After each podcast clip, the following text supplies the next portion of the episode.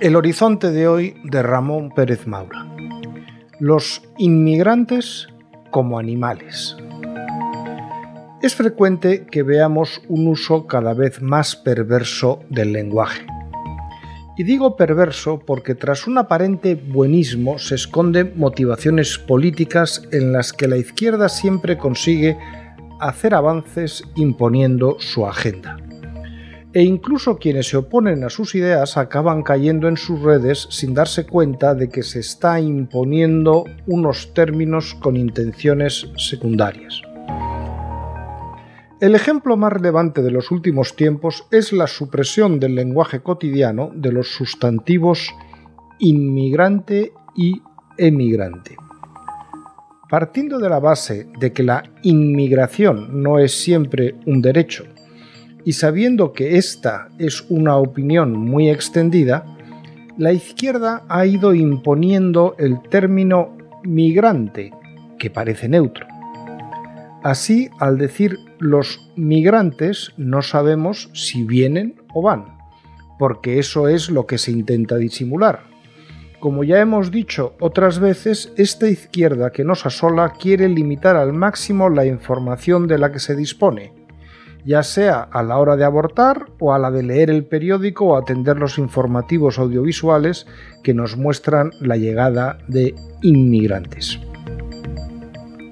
Ya va siendo hora de recordar que cuando estos progresistas llaman migrantes a las personas que emigran en busca de un futuro mejor, las están equiparando con animales, que son los que de verdad migran cosa que no hacen esos emigrantes, porque emigrar, como los pájaros o los ñus africanos o tantos otros animales, es lo que hacen todos los años.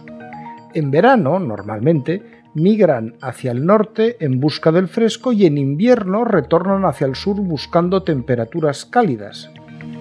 Porque migrar es tener un recorrido constante de ida y de vuelta, normalmente anual. Los inmigrantes que llegan a España desde África o América no vienen a pasar una temporada, parte de un año para luego retornar al lugar de donde vinieron. Vienen a asentarse, a empezar una nueva vida entre nosotros, quizá para siempre, y como mínimo por muchos años.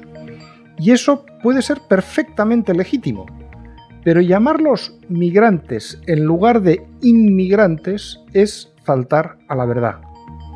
Claro que ya sabemos que Sánchez ha convertido la mentira en un instrumento legítimo en el discurso político. Me ha sorprendido en los últimos días escuchar el uso de ese término en los informativos de la emisora propiedad de la conferencia episcopal, y esa es la prueba de que se va imponiendo la supuesta corrección política que tanto ansía nuestra izquierda. Si empezamos a ocultar información así, podemos acabar encontrándonos con que el gobierno ocultará, por ejemplo, nuestra balanza de pagos cuando considere que no es lo suficientemente positiva y en lugar de hablar de importaciones y exportaciones, nos encontraremos en el país un único dato, el de las portaciones que como será la suma de las dos anteriores, obviamente será mucho mayor que las dos cifras por separado. Un inminente nuevo éxito de la gestión económica del sanchismo. Y lo malo es que nos toman por idiotas. ¿Y para qué negarlo?